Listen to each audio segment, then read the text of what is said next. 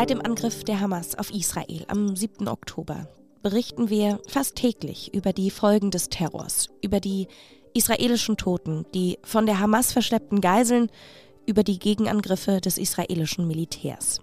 Wir sprechen aber auch über die humanitären Folgen für die Menschen im Gazastreifen, über die schlimme Lage in den Krankenhäusern und den Toten dort. Wir sprechen über so große Begriffe wie Geopolitik, also die politischen Verhältnisse der um Israel liegenden Staaten.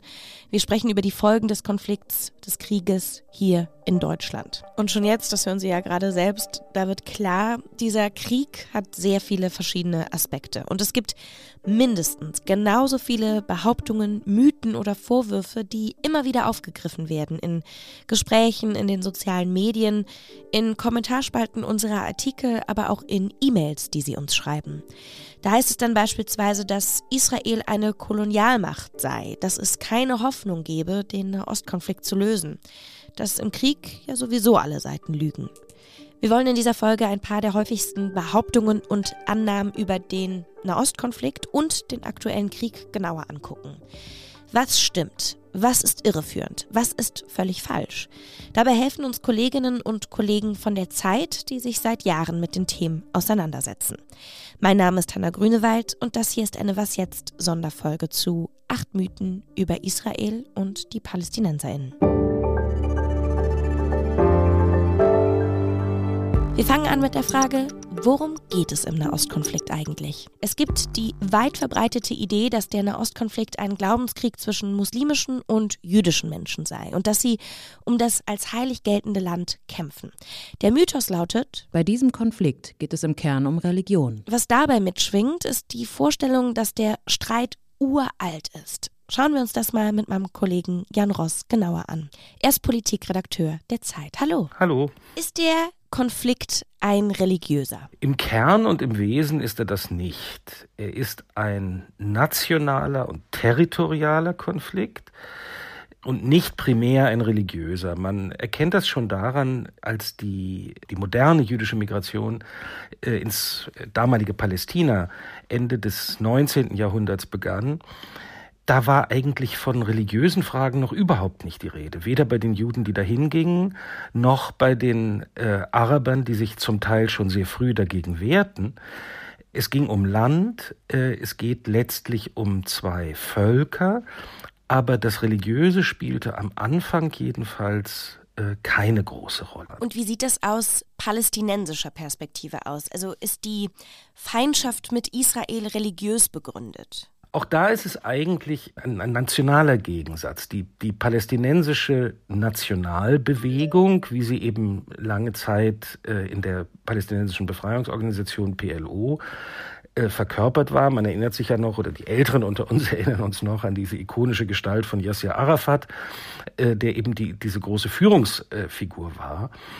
Das ist auch keine religiöse Bewegung gewesen. Das ist eine Bewegung gewesen, die teilweise mit terroristischen Mitteln, am Anfang stark mit terroristischen Mitteln, versucht hat, den Palästinensern einen eigenen Staat zu verschaffen. Aber auch bei diesem Staat ist nicht daran gedacht gewesen, dass der islamisch sein sollte. Und äh, die muslimische Religion äh, spielte hier ursprünglich keine große Rolle. Diese Bewegung war viel eher mit den linken Befreiungsbewegungen verknüpft, die es in den 1970er Jahren auch anderswo auf der Welt gegeben hat. Der Ursprung Ursprungskonflikt ist also kein tatsächlich religiöser, aber beide Seiten nutzen ja auch heute religiöse Argumente. Wie erklärt sich das denn? Ich würde sagen, der Konflikt hat sich religiös angereichert, so könnte man vielleicht sagen. Eine Organisation wie die Hamas zum Beispiel ist eine islamistische Organisation. Das heißt, sie ist geleitet von der Vorstellung, dass das gesamte Leben an den religiösen Vorstellungen des äh, Koran orientiert sein sollte. Eine solche Bewegung hat es vor 20, 30 Jahren äh, als machtvolle Kraft unter den Palästinensern einfach noch nicht gegeben. Ebenso ist es auch so, dass auf äh, jüdisch-israelischer Seite es inzwischen eine geradezu messianische Siedlerbewegung gibt, die ihre Vorstellungen von der Heiligkeit des, des gesamten Landes Israel, das dem jüdischen Volk zustehe, in eine Politik übersetzt, die sie eben auch kompromissunfähig macht. Auch da liegt jetzt diese, kommt diese Vorstellung von etwas Heiligem in diesen Konflikt hinein. Man könnte sagen, dass er sich von beiden Seiten damit aufgeladen hat. Das ist auch nicht ganz selten. Das beobachtet man öfters in Konfrontationen, weil Religion natürlich wenn man so will, die stärkste Motivationskraft ist, die stärkste Energiequelle, die man anzapfen kann, dass das dann irgendwann mobilisiert wird und ins Spiel kommt. Und der Mittlere Osten von heute ist auch eine andere Region, als er vor einem halben Jahrhundert war. Die ganze politische Landschaft ist religiös aufgeheizt und das spiegelt sich eben auch in der Veränderung, die der Nahostkonflikt durchgemacht hat. Ich danke Ihnen ganz, ganz herzlich für die Einschätzung. Gern geschehen. Okay, halten wir fest. Religiös scheint der Konflikt im Ursprung nicht zu sein, auch wenn immer wieder die Religionen instrumentalisiert werden. Es gibt aber auch noch eine andere Interpretation, die man häufiger hört, nämlich die, dass es einen antikolonialen Befreiungskampf der Palästinenser gäbe. Israel ist eine Kolonialmacht. Das lese ich zumindest häufiger in Instagram-Posts von linken Intellektuellen, aber man hört es eben auch auf Demos. Decolonize Palestine, also dekolonisiert Palästina. Darin steckt der Vorwurf, dass Israel eine Kolonialmacht sei. Was es mit diesem Vorwurf auf sich hat, damit hat sich meine Kollegin Anna Sauerbrei befasst. Sie ist außenpolitische Koordinatorin der Zeit. Hallo Anna. Hallo, guten Tag. Anna, was wird genau damit gemeint, wenn man den Konflikt zwischen Israel und den Palästinenserinnen als kolonial beschreibt. Ja, damit sind eigentlich zwei unterschiedliche Dinge gemeint. Also erstens äh, die Besiedlung dessen, was wir heute Palästina nennen, durch Juden, die der zionistischen Bewegung angehörten, also seit dem späten 19. Jahrhundert schon, dann bis zur Staatsgründung von Israel im Jahr 1948. Und ähm, bis zum Ersten Weltkrieg waren diese Gebiete ja Teil des Osmanischen Reichs. Und ab 1922 wurden sie dann vom Völkerbund, also einer Vorläuferorganisation der Vereinten Nationen, unter britische Verwaltung gestellt. Und in diese Gebiete sind viele Juden eingewandert. Und äh, zweitens bezieht sich dieses äh, Decolonize Palestine natürlich auf die aktuelle Siedlungspolitik des heutigen Staates Israel. Und damit ist gemeint sozusagen die Ausübung quasi staatlicher Kontrolle in Gebieten, die eigentlich nicht zum internationalen international anerkannten Territorium von Israel gehören. Also in Gaza äh, war das früher auch der Fall. Da hat Israel aber alle seine Siedlungen schon aufgegeben und äh, übte eigentlich auch keine staatliche Kontrolle mehr aus bis zu diesem Krieg jetzt. Ähm, das bezieht sich also vor allen Dingen auf das ähm, Westjordanland. Und manche Theoretiker, aber auch Aktivisten und viele Palästinenser und andere Menschen in der arabischen Welt sehen darin eben starke Ähnlichkeiten zum europäischen Kolonialismus. Also das, was so seit dem 16. 16. Jahrhundert ähm, passiert ist, wo Europäer große Teile von Asien, Afrika und Amerika gewaltsam unter ihre Kontrolle gebracht haben. Ähm, sie haben das gemacht auch durch Besiedlung tatsächlich, durch wirtschaftliche Ausbeutung durch Unternehmen, durch militärische Gewalt, staatliche Durchdringung und oft auch so durch eine Kombination von all diesen Dingen. Und äh, genau, das, da, da sehen halt viele äh, Ähnlichkeiten. Ich würde das sozusagen anfechten. Du hast es gerade schon angerissen. Also wenn man an Kolonialmächte wie Großbritannien zum Beispiel denkt, dann sieht man, dass der Kolonialismus eigentlich immer das Ziel verfolgt hat, andere Länder zu besetzen und das Land und die Menschen auszubeuten.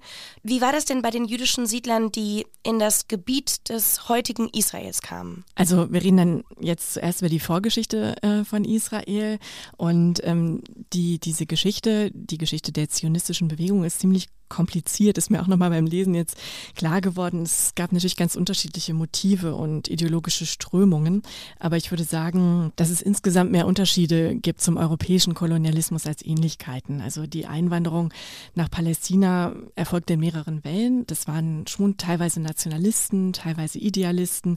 Insgesamt hatten die meisten gemeinsam, dass sie eben vor verschiedenen antisemitischen Verfolgungswellen in Europa geflohen sind. Also aus Osteuropa während der Progrome ähm, im Zarenreich zum Beispiel und natürlich ab den 30er Jahren des 20. Jahrhunderts, vor allem vor den Nationalsozialisten, die dann ja auch verschiedene andere Teile von Europa erobert haben und dort auch Juden ermordet haben. Die ähm, politischen Köpfe der zionistischen Bewegung haben schon die Unterstützung europäischer Großmächte gesucht und Großbritannien hat 1917 in seiner berühmt-berüchtigten Belfort-Erklärung auch gesagt, ja, wir unterstützen die Gründung eines jüdischen Staates in dem Palästina, was damals eben noch äh, zum Osmanischen Reich gehörte. Ähm, die Siedler haben aber eigentlich jetzt anders als die europäischen Kolonialstaaten keine militärische Großmacht im, im Rücken gehabt. Und die Ausbeutung, Unterdrückung der dort lebenden Menschen war nicht das Ziel, wenn auch natürlich faktisch die Rechte der dort lebenden Menschen gering geschätzt wurden und, und sie teilweise auch vertrieben wurden. Aber ich würde sagen, der Unterschied ist eben, dass die jüdischen Siedler auf der Suche ja, nach einer Heimat waren, nach Sicherheit ähm, vor Verfolgung und eben auch an eine jahrtausendealte Geschichte jüdischer Siedlungen in der Region anknüpfen konnten. Was sich in dieser Debatte ja auch immer mischt, ist die Aussage, dass Jüdinnen und Juden weiß, also und europäisch seien und dass es sich auch deswegen um Kolonialismus handele, weil ja die Kolonialherren in dem Sinne, wie du es auch eben beschrieben hast, tatsächlich alle weiß und europäisch waren. Ähm, was ist denn da dran? Also stimmt das? Das wird von, von vor allen Dingen manchen westlichen Linken gleichgesetzt. Ähm, tatsächlich stammen heute etwa die Hälfte aller Israelis aus Familien, die aus anderen arabischen Ländern zugewandert sind, ähm, weil sie dort bedroht waren. Und es gibt zum Beispiel auch eine ziemlich große eritreisch-jüdische Community, also dass äh, die Israelis per se in Anführungszeichen weiß sind, wenn man diese Kategorien überhaupt benutzen will. Das stimmt nicht so. Abschließend, wie schätzt du das ein? Warum haben manche Akteure ein Interesse daran, Israel als Kolonialmacht zu labeln. Ja, ich glaube, es ist ähm, natürlich einerseits heute oft auf die aktuelle Siedlungspolitik gemünzt. Ähm, und ich glaube, da kann man schon sagen, dass es gewisse Ähnlichkeiten gibt. Also heute ist Israel eben ein sehr mächtiger Staat mit ähm, noch mächtigeren Unterstützern, vor allen Dingen den Vereinigten Staaten. Und Israel kann sich zwar für bestimmte Teile des Westjordanlands ähm, auf internationale Verträge berufen, wenn es dort staatliche Kontrolle ausübt. In anderen Teilen geschieht es aber willkürlich und ist vom internationalen Recht tatsächlich nicht gedeckt. Israelische Siedler bauen dort Häuser auf Land, das ihnen nicht gehört und das wird vom israelischen Staat, also immer mal wieder unterschiedlich über die Jahrzehnte, aber es wird entweder geduldet und teilweise sogar gefördert.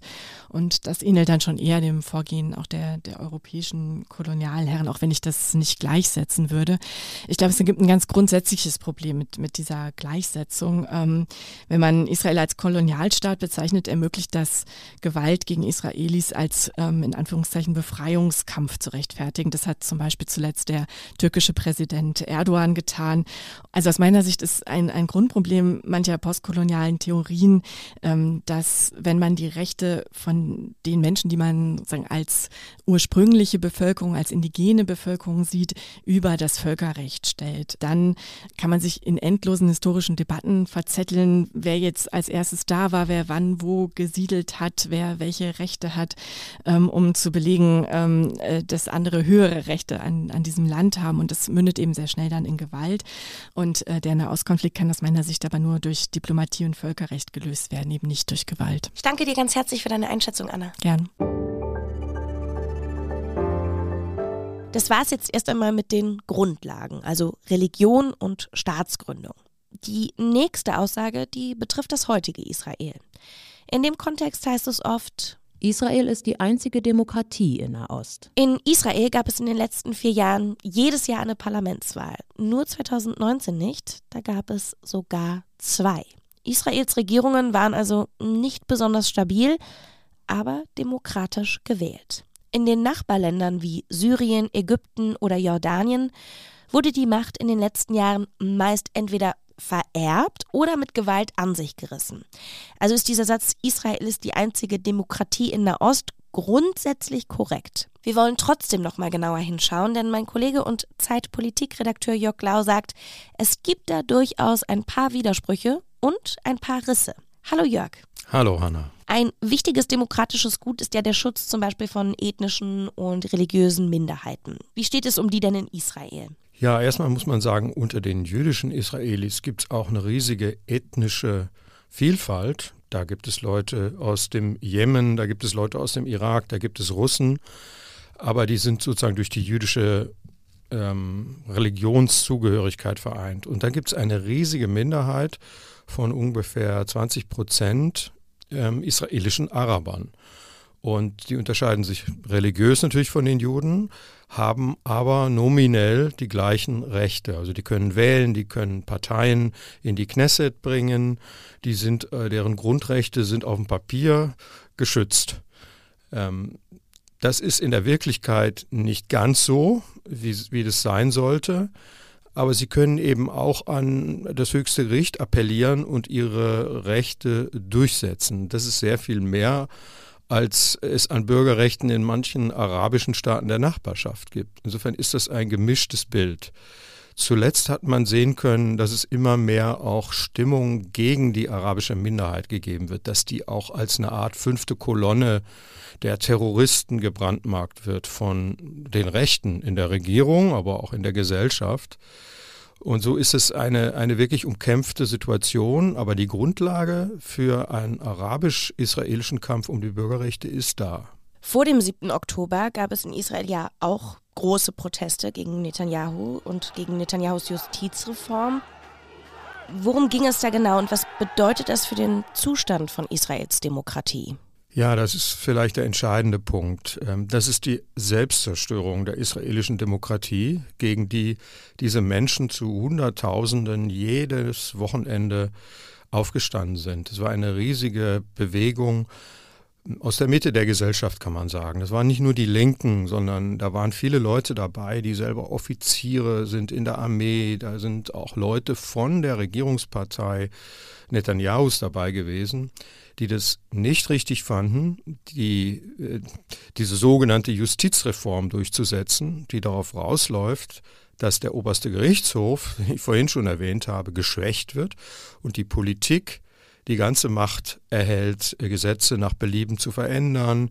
Israel hat keine Verfassung wie wir in Deutschland und daher äh, ist es ein sehr äh, verletzliches ähm, Gemeinwesen, muss man sagen. Und der oberste Gerichtshof hat die Funktion, diese, diese ungeschriebene Verfassung zu schützen. Das wollen diese Rechten in der Regierung ändern. Und dagegen gibt es diese große Bewegung, die eigentlich ein Zeichen dafür ist, dass die israelische Gesellschaft eine lebendige, demokratische Gesellschaft ist mit einem hohen Bewusstsein, aber eben auch gefährdet. Von innen, von oben her, von der Regierung. Ja, ich danke dir ganz herzlich für deine Einschätzung. Sehr gern. Einer der mächtigsten und vielleicht der mächtigste Feind Israels ist der Iran. Und in dem Zusammenhang hört man auch immer wieder diesen Satz. Die Hamas ist ein Werkzeug des Iran. In vielen Kriegen haben die jeweiligen Parteien Verbündete, Finanziers, Sympathisanten. Für die Hamas gehört zum Beispiel der Iran in diese Kategorie. Aber ist sie wirklich einfach nur der verlängerte Arm des Iran oder doch eigenständiger? Yassin Mushabash ist Redakteur im Investigativressort und er kann uns erklären, wie eng die Bande da wirklich sind. Yassin, Hamas und Iran haben beide das Ziel, Israel zu vernichten. Welche Verbindungen gibt es zwischen den beiden denn noch? Die Verbindungen sind relativ eng, ich würde sagen sehr eng. Also die Hamas unterhält seit Anfang der 2000er Jahre ein Büro in Teheran. Die teheranische Führung, die iranische Führung brüstet sich ganz offen damit, dass sie äh, die Hamas äh, finanziell unterstützt hat, militärisch unterstützt hat, in der Ausbildung und Training unterstützt hat. Das heißt, Delegationen reisen hin und her. Die Hamas ist ein unverzichtbarer Bestandteil der sogenannten Achse des Widerstandes, die Teheran aufgezogen hat und die das Ziel hat, wie so ein Verteidigungsring um den Iran zu fungieren. Und die Hamas ihrerseits hat die iranische Hilfe gerne angenommen, äh, um sich dadurch zu stärken. Also ich würde schon sagen, dass es eine sehr enge Beziehung ist. Kannst du einschätzen, wo möglicherweise auch Grenzen der gemeinsamen Sache sind und was sie für den Kriegsverlauf bedeuten? Trotz aller Enge der Beziehungen besteht die Hamas auch auf einem gewissen Grad an Selbstständigkeit, was ihre Entscheidungen angeht, taktische Entscheidungen. Ähm, deshalb ist zum Beispiel eine dieser Grenzen, dass nach allem, was wir bisher wissen können, die Führung im Iran möglicherweise nicht bis ins Detail eingeweiht war in die Pläne der Anschläge vom 7. Oktober. Obwohl Iran sicherlich geholfen hat beim Training und bei der Vorbereitung, kann es durchaus sein, dass die Hamas entschieden hat, wann und wo und was genau, ohne dass der Iran das weiß. Ähm, andersherum ist es auch so, dass der Iran natürlich auch Entscheidungen trifft, ohne die Hamas bis ins Letzte einzubinden. Der Iran ist natürlich ein Staat und viel, viel mächtiger und größer und hat äh, in seinem Netzwerk, in dieser Achse des Widerstandes eben auch noch sehr mächtige Akteure wie die Hezbollah, die mh, mm, viel größer und mächtiger ist als die Hamas und mit denen sie Absprachen trifft, die die Hamas nicht unbedingt immer mitbekommen muss. Kannst du es nochmal auf eine kurze Formel bringen? Also Ist die Hamas ein Werkzeug des Iran? Ja, sie ist ein Werkzeug des Iran in dem Sinne, dass sie für die iranische Außenpolitik wichtig ist. Die iranische Außenpolitik äh, folgt zwei Ideen. Der, dem Export der iranischen Revolution und der Vernichtung Israels. Und äh, dafür sozusagen ist die Hamas quasi ein Partner. So versteht das der Iran. Und äh, es gibt eben diese Funktion, dass Hamas und Hezbollah gemeinsam Werkzeuge sind in dem Sinne, dass der Iran mit Hilfe dieser beiden Terrororganisationen gegen Israel, gegen die USA, gegen sonst wen vorgehen kann, ohne die eigenen Fingerabdrücke gleich zu hinterlassen. Das heißt, aus Sicht des Irans sind es zwei Puffer, die ähm, zum Vorteil der iranischen Außenpolitik fungieren. Ja, unterm Strich, es ist nicht nur, aber auch der Fall, dass die Hamas ein Werkzeug Irans ist. Vielen Dank dir, Yassin. Sehr gerne. Nach dem Anschlag der Hamas auf Israel, bei der über 1200 Menschen getötet und Hunderte verschleppt wurden, da startete die israelische Armee eine Gegenoffensive. Ihr Ziel? Die Auslöschung der Terrororganisation Hamas. Die Angriffe der israelischen Armee im dicht besiedelten Gazastreifen führten allerdings auch zu vielen zivilen Opfern, also zu vielen Toten. Laut Angaben des Hamas geführten Gesundheitsministeriums im Gazastreifen sind bisher mehr als 10.000 Menschen dort umgekommen. Darunter auch viele Kinder.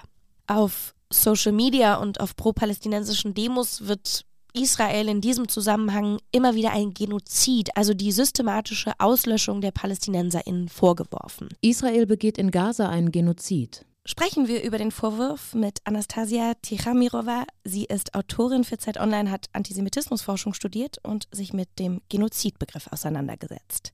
Hallo Anastasia. Hi Hanna. Anastasia, damit wir mal die Grundlagen verstehen. Was genau ist ein Genozid? Der Genozidbegriff geht auf den polnisch-jüdischen Juristen Raphael Lemkin zurück, der diesen während des Holocausts prägte. Genozid bedeutet also Völkermord und gilt sozusagen auch als das Verbrechen der Verbrechen.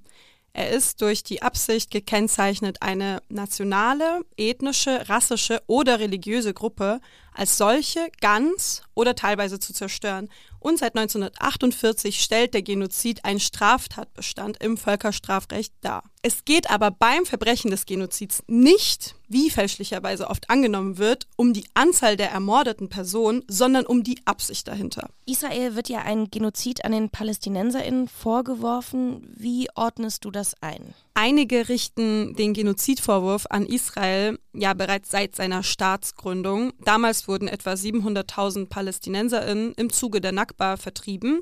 Und der Vertreibung lag jedoch keine Vernichtungsabsicht zugrunde, sondern vielmehr war das Ziel des Zionismus, einen jüdischen Staat für Shoah-Überlebende als Überlebensgarantie in ihrer historischen Heimat zu errichten.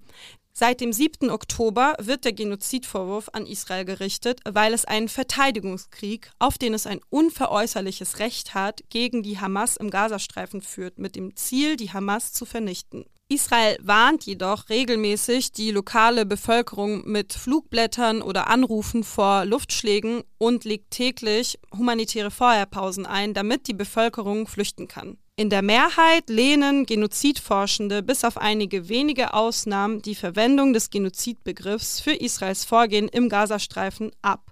Auch während des Waffenstillstands hat Israel seine Ziele unmissverständlich klargemacht, die nach Gaza verschleppten Geiseln lebend zu befreien und im Anschluss die Hamas zu vernichten.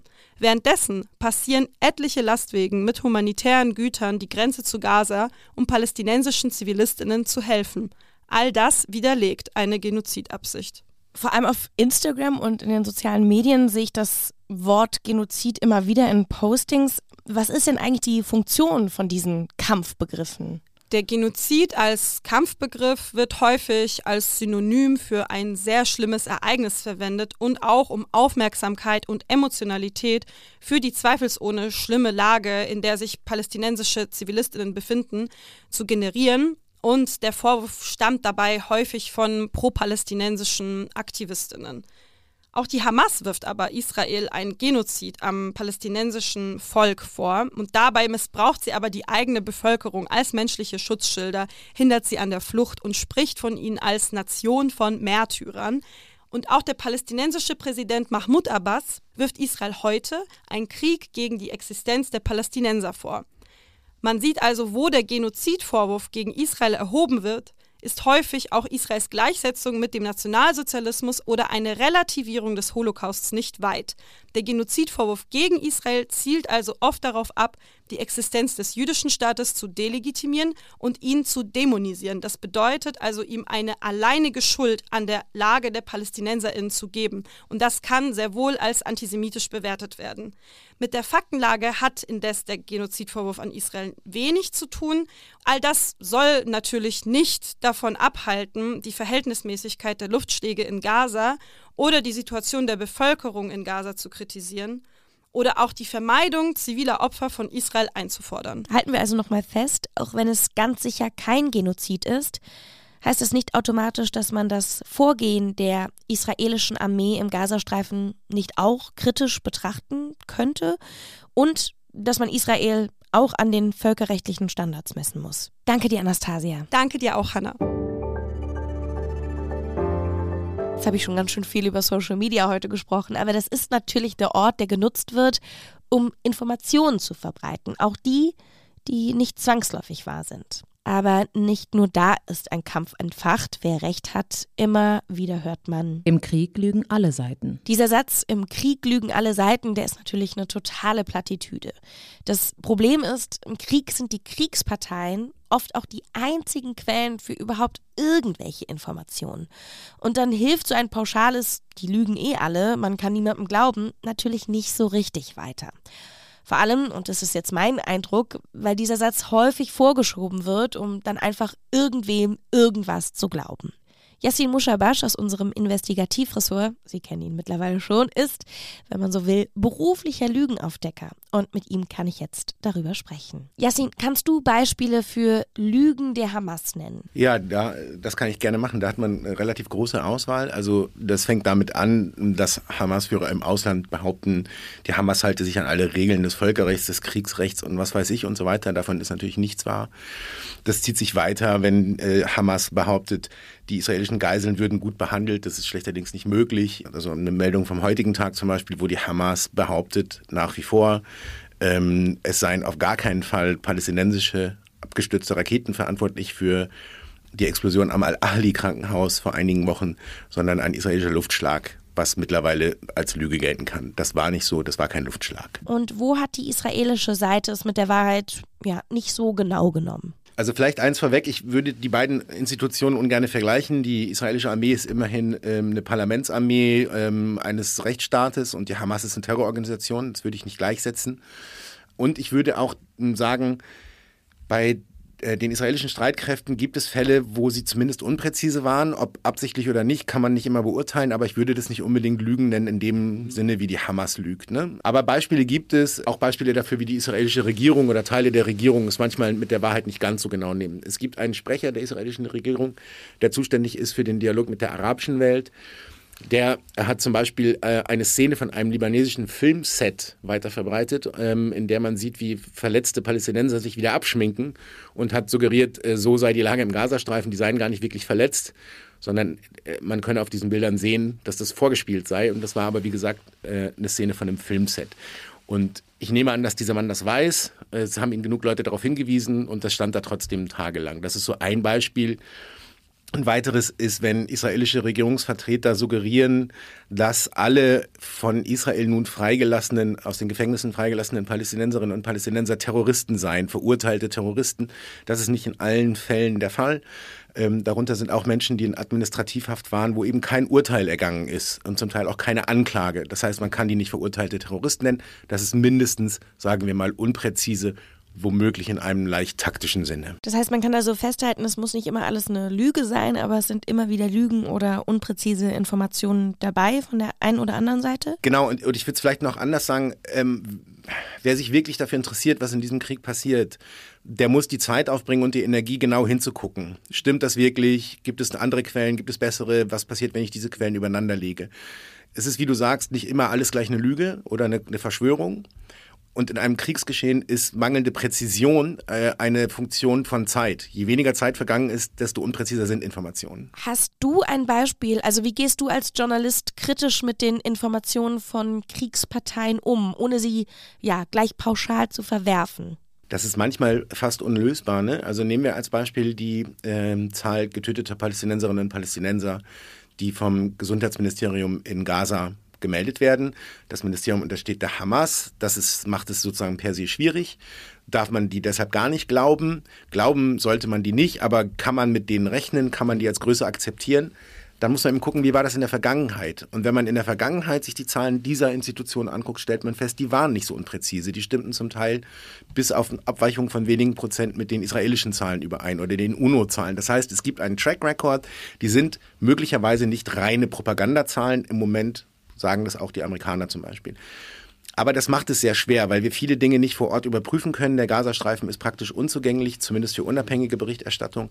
Wir müssen mit ganz vielen Variablen arbeiten und immer wieder auch dazu schreiben, das ist, gehört auch zum Job dann dazu, von wem kommt diese Zahl, wie schätzen wir die Glaubwürdigkeit ein, wenn wir es nicht selbst überprüfen können. Das heißt, wenn du einen Strich drunter machst und du hörst den Satz, im Krieg lügen alle Seiten, was sind da deine abschließenden Gedanken dazu? Das finde ich zu zynisch und zu pauschal. Im Krieg sagen auch viele Leute die Wahrheit und werden nicht mal gehört. Ähm, es ist unser Job zu gucken, wer lügt, wer sagt die Wahrheit, wem glauben wir, wem können wir nicht glauben. So würde ich sagen. Krieg ist eine schwierige Situation, wenn man wissen will, was wirklich passiert ist. Danke dir, Yassin. Sehr gerne. So schlimm die Gewalt aktuell auch eskaliert, wir wollen zum Ende jetzt doch noch mal in die Zukunft schauen. Und zwar in eine hoffentlich friedlichere Zukunft. Wenn es um die Lösung des Konfliktes geht, da kommt man an dem Begriff der Zwei-Staaten-Lösung nicht vorbei. Es gibt aber Menschen, die sagen, die Zwei-Staaten-Lösung ist tot. Aber stimmt das wirklich? Schließlich fordern Politikerinnen und Politiker immer wieder, dass es eine Vision brauche, wie es nach dem Krieg im Gazastreifen weitergehen soll.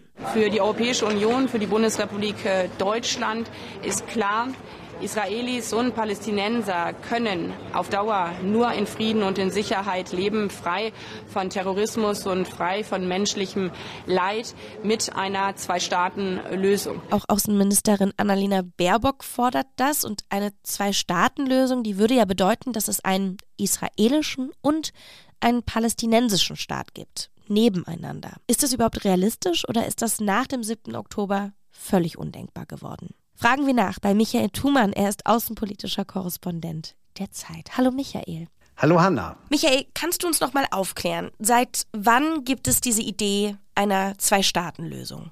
Ja, die gibt schon ziemlich lang. Die kommt eigentlich aus den 70er Jahren des letzten Jahrhunderts. Damals waren sehr, sehr viele Araber dagegen, weil die wollten irgendwie noch das Ganze haben. Es gab aber auch genügend Israelis, die davon nicht viel hielten. Und es war dann 1993 im sogenannten Oslo-Abkommen, als sich Palästinenser und Israelis das erste Mal darauf einigten, in zwei Staaten in Zukunft leben zu wollen und dass man sich auf eine palästinensische Selbstverwaltung einigte. Und ähm, dieser Prozess lag seither als Angebot für beide Seiten auf dem Tisch. Hm. Wie schätzt du das denn ein? Also insbesondere jetzt nach den Anschlägen der Hamas vom 7. Oktober. Ist eine Zwei-Staaten-Lösung überhaupt noch möglich? Und wenn ja, unter welchen Umständen? Also ich glaube, was erstmal nicht mehr möglich ist, und das hat äh, der Überfall der Hamas-Terroristen auf Israelis vom 7. Oktober gezeigt und äh, das zeigt auch in irgendeiner Form die Unfähigkeit von Benjamin Netanyahu, einerseits Israel zu verteidigen und andererseits diesen Krieg in irgendeiner Form äh, gemäß der internationalen Kriegskonvention zu führen. Es zeigt, dass die beiden Hauptproponenten und Hauptunterstützer der Ein-Staaten-Lösung gerade massiv versagen die Terrororganisation Hamas und Netanyahu. Auf dem Tisch liegt also wieder die Zwei-Staaten-Lösung als einziger möglicher Ausweg. Und äh, der bedeutet halt, Palästinenser leben in ihrem Staat und Israelis wiederum in ihrem Staat. Ähm, aber zusammen in einem Staat, das sehen jetzt ganz, ganz viele, das ist einfach nicht möglich. Und das führt immer wieder zu einem neuen Konflikt. Wenn diese Motivation jetzt nicht von innen kommt, sage ich jetzt mal, wer könnte denn diese Überzeugungsarbeit leisten? Man muss natürlich sagen, dass innerhalb äh, der äh, palästinensischen Selbstverwaltung und unter den Palästinensern gibt es natürlich viele, die sagen, ja, wir würden erstens gern unseren eigenen Staat haben und wir sind zweitens auch bereit, uns mit den Israelis darüber zusammenzusetzen, und ähm, um mal über Israel zu sprechen, Netanyahu ist durch diesen Krieg, wie ich glaube, extrem geschwächt. Es gibt viele, die sagen, er wird diesen Krieg eigentlich politisch nicht überleben, eben weil er so versagt hat. Und wäre er weg, dann wäre tatsächlich äh, schon mal ein großer Hinderungsblock aus dem Weg geräumt. Es gibt tatsächlich in Israel die andere Hälfte der Israelis, die eine Zwei-Staaten-Lösung durchaus befürworten würden. Vielen, vielen Dank für deine Einschätzung, Michael. Sehr gerne. Die Zwei-Staaten-Lösung, die wäre eine Option, aber dafür braucht es Bemühungen und auch Zuversicht. Die zu behalten, das ist in der aktuellen Lage gar nicht mal so leicht. Der Nahostkonflikt ist hoffnungslos und unlösbar. Seit 75 Jahren gibt es den Konflikt zwischen Israel und den PalästinenserInnen jetzt schon. Und genauso lange versuchen Menschen auch, ihn zu lösen. Trotz aller Bemühungen ist es nicht besser, sondern eigentlich scheint die Lage so aussichtslos wie vielleicht noch nie. Und vielleicht muss man sich ja wirklich einfach damit abfinden, dass sich manche Konflikte nicht lösen lassen. Frank Werner, der Chefredakteur des Magazins Zeitgeschichte, hat gerade Anfang des Jahres eine Ausgabe über den Nahostkonflikt gemacht und über seine Wurzeln. Und er sagt, nein, nicht aufgeben. Denn so schrecklich und verfahren die Lage auch aussehen mag, die Geschichte lehrt, das muss nicht so bleiben. Frank, setz uns mal die Brille des Historikers auf. Wo nimmst du diesen Optimismus her? Naja, jeder Konflikt löst sich irgendwann auf. Äh, insofern ist unlösbar keine historische Kategorie. Auch im Nahen Osten läuft die Geschichte ja nicht auf Schienen. Es gab schon in der Vergangenheit immer wieder unerwartete Wendungen und die wird es auch in Zukunft geben. 1978 zum Beispiel hätte niemand geglaubt, dass ähm, Sadat und Begin, die Präsidenten Ägyptens und Israels, Frieden schließen, doch sie haben es getan. Und bis 1993 hätte wohl auch niemand geglaubt, dass Rabin und Arafat, also der israelische Premier und ein Hardliner, ein Held des Sechstagekrieges und der PLO-Chef mit Terrorvergangenheit, dass die zueinander finden. Und trotzdem haben sie zueinander gefunden und es gab die Chance auf Frieden. Und im ersten Fall da hat der Frieden mit Ägypten ja auch bis heute gehalten. Und im zweiten Fall, da wurde die Chance vertan. Das Oslo-Abkommen von 1993, also der Frieden zwischen Israelis und Palästinensern, der wurde damals genau von den Akteuren zunichte gemacht, die heute, 30 Jahre danach, wieder das Geschehen bestimmen. Von der Hamas in erster Linie, die damals Israel mit einer Serie blutiger Terroranschläge überzogen hat, genau um den Frieden zu verhindern und auch vom damaligen israelischen Oppositionschef Benjamin Netanyahu, der gegen Rabin und gegen den Frieden agitiert hat und der, als er dann nach der Ermordung Rabins Ministerpräsident wurde, auch den Siedlungsbau forciert hat. Also dieselben Akteure damals und daraus kann man tatsächlich folgern, dass der Konflikt so eine Art Endlosschleife ist von Gewalt zu äh, Gegengewalt. Aber wenn man optimistisch denkt, dann kann gerade der aktuelle Krieg ein Wendepunkt sein, der am Ende vielleicht gerade das Fenster für den Frieden öffnet. Ein solcher Krieg kann ein kathartischer Moment sein, weil er in all seiner Grausamkeit vielleicht vor Augen führt, dass es so eben nicht weitergehen kann. Das sieht man zum Beispiel in der deutsch-französischen Geschichte. Über viele Jahrzehnte hinweg waren Franzosen und Deutsche ja auch Erbfeinde. Jeder Friedensschluss war eigentlich nur ein Waffenstillstand, eine Feuerpause bis zum nächsten Krieg bis die Geschichte 1945 eine andere Wendung nahm, bis ein Lernprozess einsetzte, der dann auch zur Versöhnung führte. Und eine solche Wendung, quasi ein Moment, in dem die Zukunft ihre Richtung ändert, der ist auch im Nahen Osten zumindest nicht ausgeschlossen. Und an der Stelle möchte ich unbedingt darauf hinweisen, Frank Werner moderiert zusammen mit den Kollegen von Zeitgeschichte den Geschichtspodcast Wie war das nochmal? Und die Geschichte von Itzhak Rabin und dem beinahe Nahostfrieden, den haben sie früher dieses Jahres dort in einer Folge ausführlich erzählt. Den Link finden Sie in den Show Notes. Mit sieben Menschen haben wir über acht Mythen, Annahmen und Vorwürfe gesprochen. Um ein bisschen Klarheit reinzubringen in die Diskussion, um ein bisschen Durchblick zu verschaffen, Was ich persönlich mitnehme, egal was mir etliche Instagram-Posts sagen, der Konflikt ist nicht einfach zu durchdringen. Es gibt neue und alte Entwicklungen. Es gibt sehr viele Schichten und Perspektiven. Redaktion für diesen Podcast hatten Ole Pflüger und Rita Lauter. Mitgearbeitet haben außerdem Henrike Hartmann und Benjamin Probst. Mein Name ist Hanna Grünewald. Schön, dass Sie uns zugehört haben. Machen Sie es gut und auf bald.